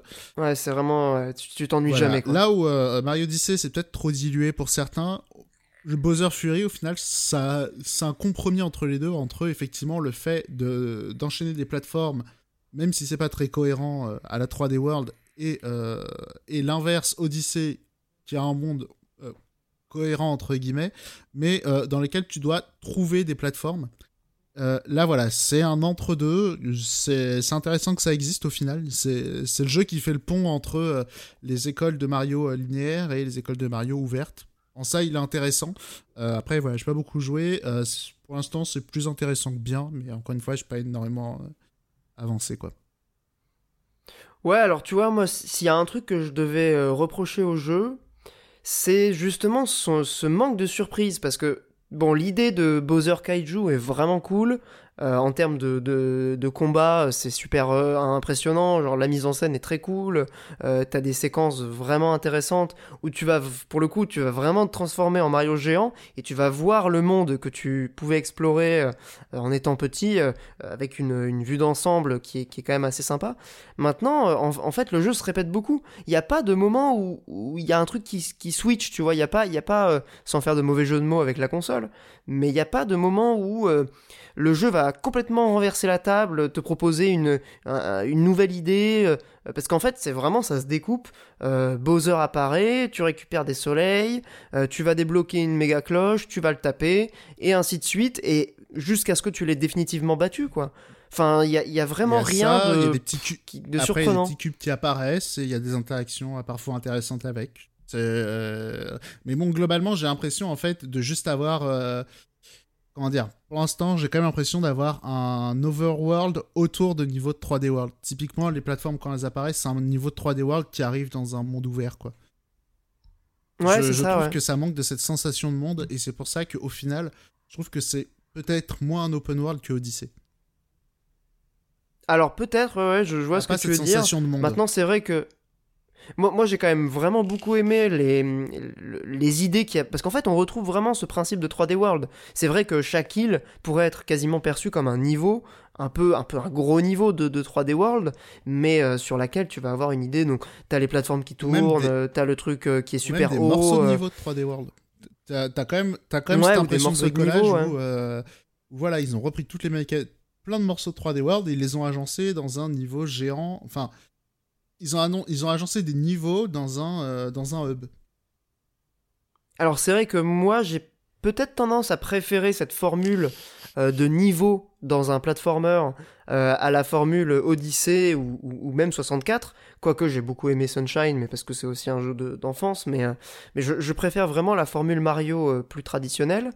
là, c'est vrai que c'est un truc un peu bâtard qui n'est pas mauvais, au contraire, je pense que ça peut même valoir le coup de se prendre la compilation si vous avez déjà fait 3D World pour Bowser's Fury. Au pire, vous revendez le jeu après, il se revendra quasiment au même prix. mais mais voilà, peut-être pas le, truc euh, non plus euh, hallucinant euh, qui, a été annoncé. Mikael, tu as un petit peu joué à Bowser's Fury C'est pour ça, donc pas du tout. aucun mot à dire là-dessus. Eh ben écoute, on, en rediscutera à ce moment-là. On va pas s'éterniser sur Bowser's Fury. un très très bon DLC. C'est vrai que c'est quand même cool de voir Nintendo prendre le temps de, voilà d'agrémenter un, un portage d'une extension comme ça. Euh, ça, ça, peut justifier le fait de, repasser à la caisse. C'est vrai qu'autrement, leur politique euh, de, prix et de, portage, elle peut être perçue comme euh, malicieuse, hein, si ce n'est cynique. Mais bon, on est tous des Yankees Nintendo ici. Peut-être moi plus que les autres, et, Monique plus que Mikael. Mais, mais là, pour le coup, c'est pas un portage dans lequel Nintendo se fout de la gueule des gens euh, en, les faisant payer, euh, leur faisant payer 60 euros pour un jeu qu'ils ont déjà fait euh, à l'identique. Voilà, donc voilà, la, compilation est vraiment vraiment parmi les musts de la Switch, je trouve, et clairement un des meilleurs jeux de plateforme 3D ever. Voilà, voilà. Est-ce que ça vous dit de passer à la rubrique hors jeu, Allez, messieurs? Allez. Juste après la petite musique. Bien,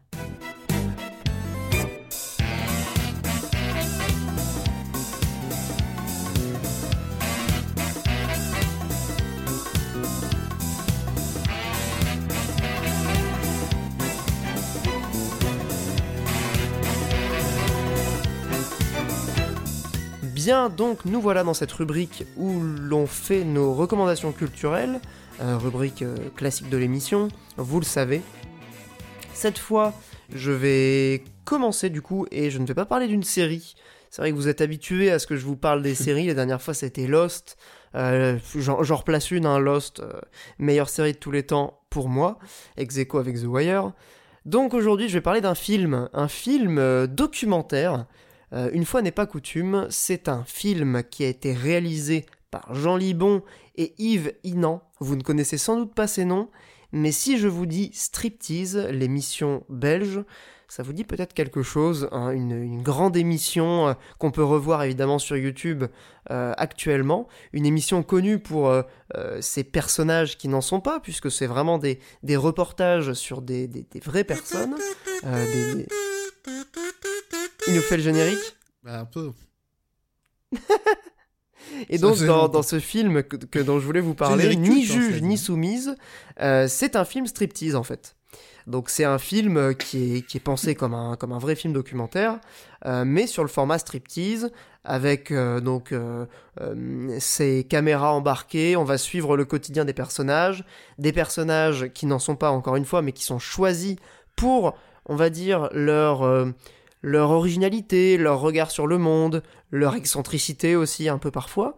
Euh, cette, euh, ce film a la particularité donc de suivre euh, Anne Gruet, qui est une juge d'instruction belge, et donc qui va au, quotidien, qui va résoudre des enquêtes, enfin qui va mener des enquêtes plutôt, qui va s'occuper de cas de, de, personnes qui sont suivies ou condamnées par la justice, qui va aller donc avec la police sur les scènes de crime, donc c'est un film qui euh, est assez euh, varié dans ses situations, mais que j'ai vraiment vraiment beaucoup aimé. Alors c'est un peu compliqué de le vendre. Euh, je dirais simplement que c'est une manière de voir le, réel qui est assez proche en fait des gens. beaucoup de gens regardent striptease au second degré, j'ai tendance à le faire aussi. Mais en fait, plus je, vieillis et plus je vois striptease comme simplement quelque chose de très, de très réel, en fait, de très bienveillant, euh, de très euh, humain, et pas du tout un truc qui est pensé pour se foutre de la gueule euh, des personnes. C'est et je trouve que ce film est vraiment plus dans cette lignée-là du, du striptease qui montre la vie, qui montre la justice, et surtout qui montre la justice dans, dans ses failles et dans, dans ses imperfections humaines. C'est-à-dire que, évidemment, qu'il y a des erreurs, évidemment qu'il y a des, des gens qui font leur boulot de travers, évidemment qu'il il y a des situations complètement hallucinantes. Il y a vraiment des situations hyper marquantes dans, dans ce film. Donc euh, je vais pas spoiler parce que c'est vrai que ce serait dommage de, les dévoiler ici.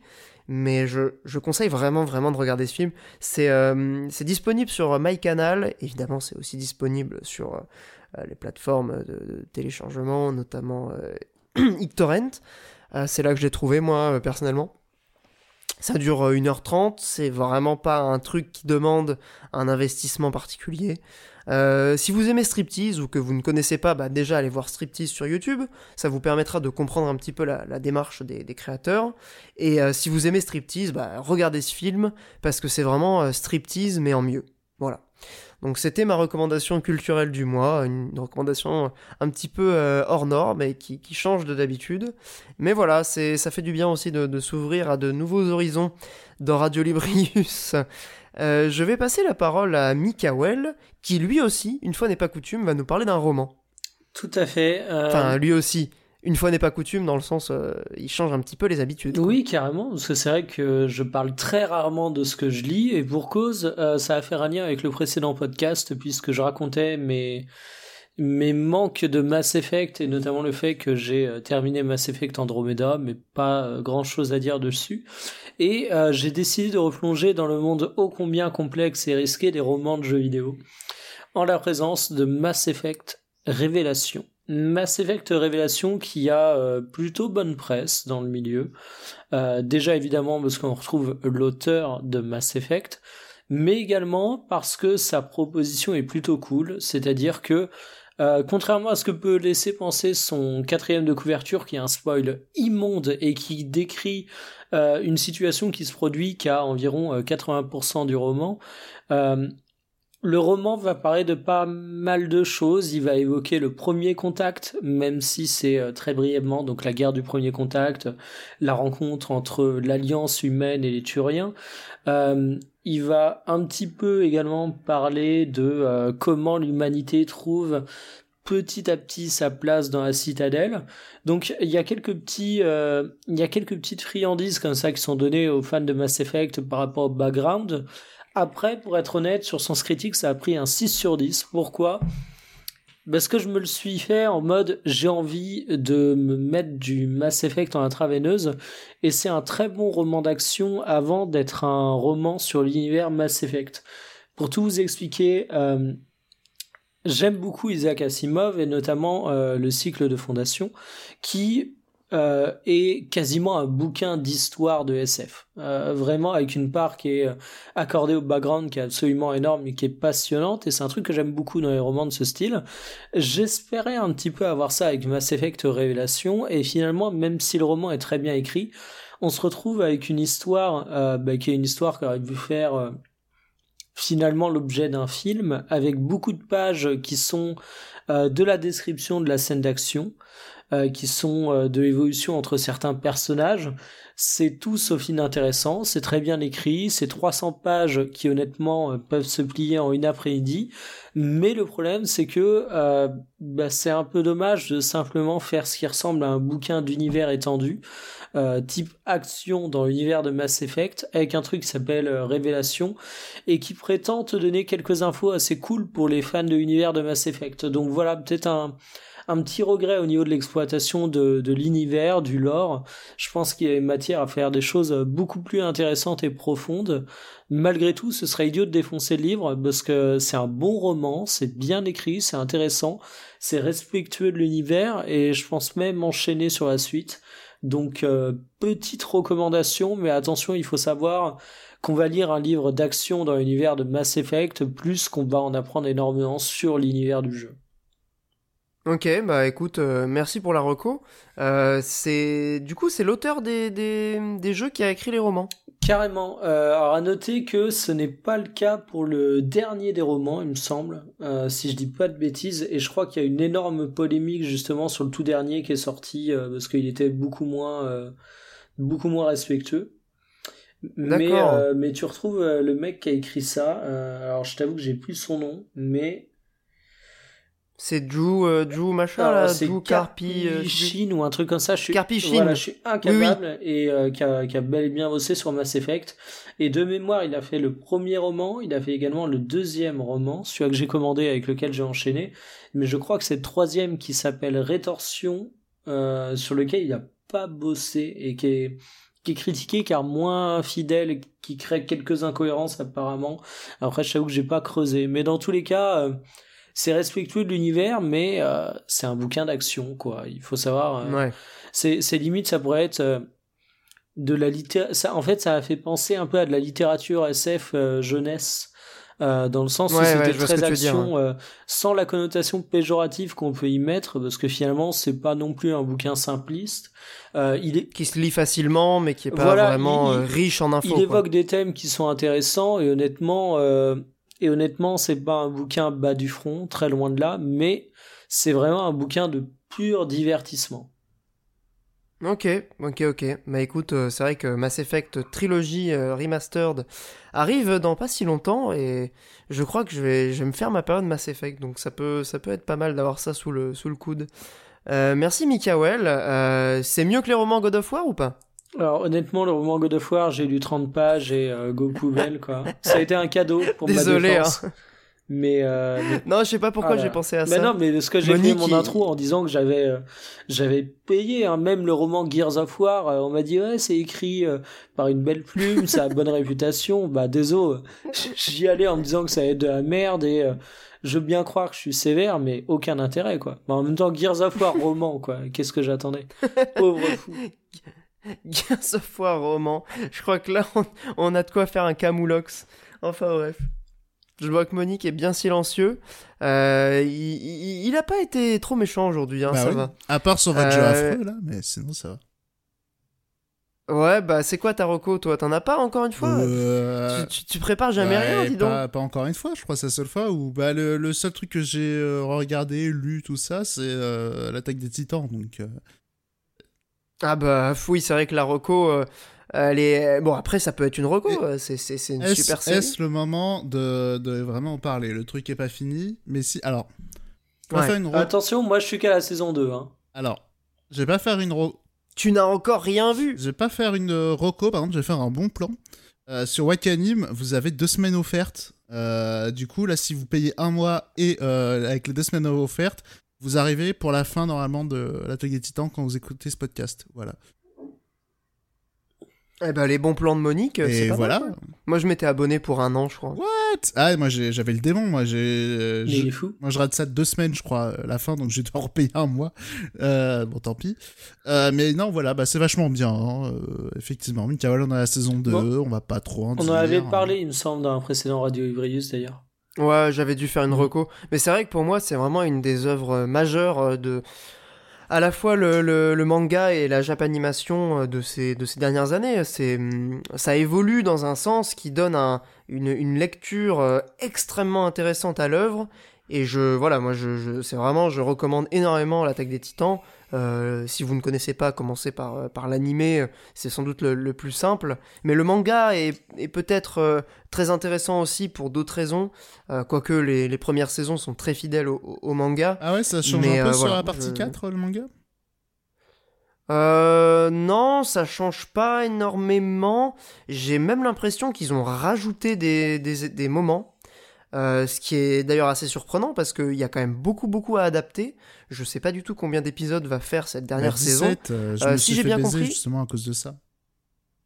Ah, ils t'ont dit 17 Ah, il me semble avoir vu écrit 17. En tout cas, j'ai calculé par rapport à ça. comme ça que j'ai vu que je devais payer deux semaines de plus, quoi. Non, mais ils vont jamais terminer l'histoire en 6 épisodes. Là, ça n'est, ça n'est absolument pas possible. Ah ouais? Donc, si, si bah, ma, ma, logique, je vais faire mon Olbus Consulting, il y aura des films ou euh, tu vois genre un gros film de deux heures qui va conclure le truc. Ou plusieurs films. Mais parce que là en, six épisodes c'est impossible de terminer l'intrigue. Genre euh, ils en sont à je sais pas s'ils devaient le finir en épisode il y en a encore au moins pour 20 25 ah, épisodes exagères euh, ou alors ah non non j'exagère pas. coupé beaucoup le, manga est pas terminé hein. ah le manga est pas terminé d'accord Non, il n'est pas terminé et il y a encore énormément de trucs qui se passent. Et en fait, c'est des trucs qui sont quand même très denses. Donc à animer, je pense, ça prend du temps. Parce que là, euh, euh, honnêtement, tu sens quand même que c'est un peu la fin. Hein. Ouais, mais il y a des twists. Ah, je te spoil pas, mais il y a des twists. Ouais, moi je. En tout cas, oui, la des Titans, euh, Moi, je m'en fous du spoil, mais bon, faut préserver Mikael et les auditeurs. Ouais, non, non, moi, pour le coup, Attaque des Titans, j'ai pas envie de me le faire spoil, donc. Et non, puis c'est vraiment, enfin, c'est tellement, moi pour le coup, je, compare presque ça à des, du Nier Automata ou, enfin, c'est vraiment une œuvre qui m'a énormément touché et qui est euh, intelligente, mais qui, parle vraiment de choses intéressantes et euh, qui le fait vraiment bien. Donc euh, pas de spoil, je pense, ça, ça, serait dommage et ça serait vraiment te, te gâcher le plaisir. on pourrait même te passer, si tu veux, on en discute après. Je te, je te passerai mes codes Wakanim pour que tu regardes la suite. Bref, euh, ben voilà, on, a, on bah, approche de la conclusion, à moins que tu aies notre euh, Non, mais c'était juste pour peut-être inciter les gens qui sont peut-être pas trop euh, animés et tout machin. honnêtement, je pense que c'est un des trucs assez accessibles dans tout ce qui est animé et tout. parce que je suis pas un énorme consommateur et moi j'accroche pas mal. Parce que, comment dire, c'est c'est un animé où, comment dire, t'as beaucoup de il y a beaucoup de mystères et de choses à comprendre et de trucs que les choses ne sont pas tout à fait ce qu'elles sont. Et du coup, ça fait un super moteur narratif. Euh, ça s'enchaîne très bien parce qu'en fait, euh, c'est pas genre tous les personnages sont idiots et tu te dis mais c'est évident que c'est ça, pourquoi il y a personne qui, qui le voit et personne qui réfléchit là-dessus? Toute la, toute l'intrigue elle est traversée justement par, les personnages qui font hey, vous avez vu ça quand même c'est chelou et tout euh, et du coup chacun élabore ses hypothèses chacun euh, met le point sur, des trucs et tout. Du coup ça se suit très bien et on n'a pas l'impression de voir des idiots. Et, euh, du coup voilà c'est très très chouette. Ouais, moi c'est vraiment un des trucs que j'aime le plus, je crois, dans les, œuvres en général, hein, parce que je suis en train de réfléchir, mais toutes mes séries, jeux vidéo, euh, bouquins préférés, euh, ils sont, ou films, c'est basé sur cette idée du mystère. Euh, c'est un peu l'idée que il y a des mystères, des un grand mystère. Bah, dans l'attaque des Titans, c'est évidemment les Titans, mais il n'y a pas que ça. Et comme tu l'as dit, ça crée un moteur narratif et ça crée aussi un, jeu un peu avec le spectateur ou le joueur qui euh, peut émettre des hypothèses, euh, les vérifier, les infirmer. C'est presque une forme de polar. Contrairement à ce que j'avais recommandé la dernière fois à Jojo, où euh, typiquement tu dis, ok, là, il y a deux personnages qui font de la bagarre, mais c'est no match. et après, bon, il y a peut-être un personnage qui va trouver une porte de sortie, voilà. Donc c'est beaucoup plus basé sur la surprise, Jojo. Là, c'est vrai que c'est quelque chose de vraiment construit euh, et, tu, et du coup, voilà, as tout, t'es, tenu en haleine euh, sur quand même énormément d'épisodes et, et, euh, c'est ça qui fait que, que, c'est super cool à suivre. Voilà. Ouais, c'est, c'est à la fois très plaisant à suivre et en même temps, ça prend pas les gens pour des cons. Alors, bon, on va pas faire le débat, il y a, y a, des interprétations qui me paraissent complètement à côté de la plaque sur l'attaque des titans. Euh, mais bon, on va pas rentrer dans le débat maintenant. Je hein. sens que ça peut partir à tout moment. Ah non. Voilà, ça pourrait spoiler, donc euh, ah. voilà, on, on, va pas rentrer dans le on va pas aller dans l'interprétation, mais c'est vrai que moi aussi, euh, pour moi, moi c'est assez simple à comprendre ce que dit le truc. Enfin, il y a des trucs. Bah oui, c'est. Il y a, des trucs hein. assez évidents, assez à la limite du grossier, je pourrais l'entendre. mais apparemment, ça n'a pas été perçu de la même manière pour tout le monde tout le monde. J'ai découvert, ça, ma, ma, grande surprise, que pour moi, je pense, c'était assez gros sabot, mais. Bah, c'est, pour moi, c'est limpide, hein, mais euh, oui, oui, après, gros sabot, euh, je, je, pense que t'es un peu, un peu dur, mais, euh, mais bon, oui, pour, pour moi, c'est assez clair. On va pas spoiler exactement à quoi je pense, mais voilà, pour moi, c'est. Comment dire, il y a quand même un truc assez central qui est assez évident, qui, visiblement, beaucoup de gens passent à côté. J'avoue, je, j'étais étonné. À la, fin, à la fin, il meurt, en fait, c'est ça. Hein. non, c'est pas ça. non, c'était facile. C'est pas ça, non, c'est pas ça. Euh, non, mais on va pas faire ça à Mikael, ça serait quand même hyper cruel. parce que là, je me sens en danger. Non, mais d'autant plus que Mikael a besoin de notre énergie. Idée, toi, c'est un peu, ah, euh, c'est un peu comme les mecs qui jouent à Metal Gear et qui disent je veux devenir militaire, tu vois. C'est genre euh, wesh. Ouais, mais je, je m'en doutais. un peu de ce level. Et, vu les, les les comment dire le, le, cheval de bataille récurrent d'Olbius dès qu'il parle de ah non mais je dis attends je dis pas qu'Attaque des Titans dit la même chose que Metal Gear hein. c'est pas ça que je dis. Non non, non pas que je enfin je sais très bien à quoi tu fais référence et je, vous avez pas à me le confirmer ou me l'infirmer mais euh, vu le nombre de fois que Olbius évoque le fait que certains se tapent un trip facho euh, sur l'animé j'imagine que c'est un peu lié là-dessus. Enfin c'est question de mauvaise interprétation ou autre. Ouais, franchement j'ai vu d'autres interprétations encore plus perchées. Donc euh, Ok, bah, pressé de voir ça et de, de voir, euh, de voir. C'est vrai, c'est vraiment une incompréhension du truc le plus simple. ouais, c'est clair. C'est le, bah, c'est enfin, c'est le, c'est le, le, sens de la série en fait. C'est le thème de l'œuvre, genre le thème central. Et d'où mon incompréhension parce que c'est vraiment, tu vois, genre, euh, vraiment, je reprends l'analogie avec Metal Gear, tu vois, le côté anti-militariste et pacifiste de Metal Gear. Tu vois, c'est genre, oui, tu vois, c'est évident. Oui, non, c'est évident. c'est grossier limite. On peut trouver ça un peu neuneux, Metal Gear de ce côté-là, je peux l'entendre. Mais euh, comme quoi. Bah, du coup, t'as des. Bah, après, euh, voilà, c'est l'œuvre dépasse son auteur et, et malheureusement, euh, parfois le public. et, dépasse également le public. Mais bref, je, bah je, je, remercie quand même parce que c'est vrai qu'on on, l'a pas fait tout à l'heure. Euh, les gens qui nous soutiennent sur Patreon, à savoir euh, Guillaume Sonnet, Mathieu Leroux, Punished Snail, Kevin Deveza, Neozetar, Baby Monkey. Donc ça, c'est les producteurs, hein, les, les top euh, patriotes de l'émission. Sinon, bah, vous pouvez toujours aller voir sur, le, sur la page Patreon du podcast. Euh, j'ai un peu modifié le truc pour que ce soit peut-être plus lisible et plus simple de, de, de, de voir comment ça fonctionne.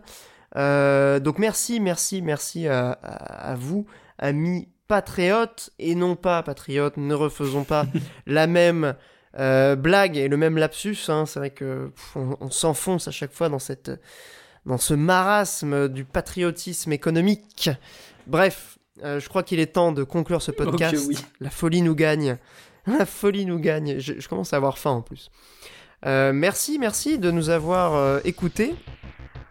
Merci aussi à Mikael et à Monique pour, euh, l'animation, évidemment.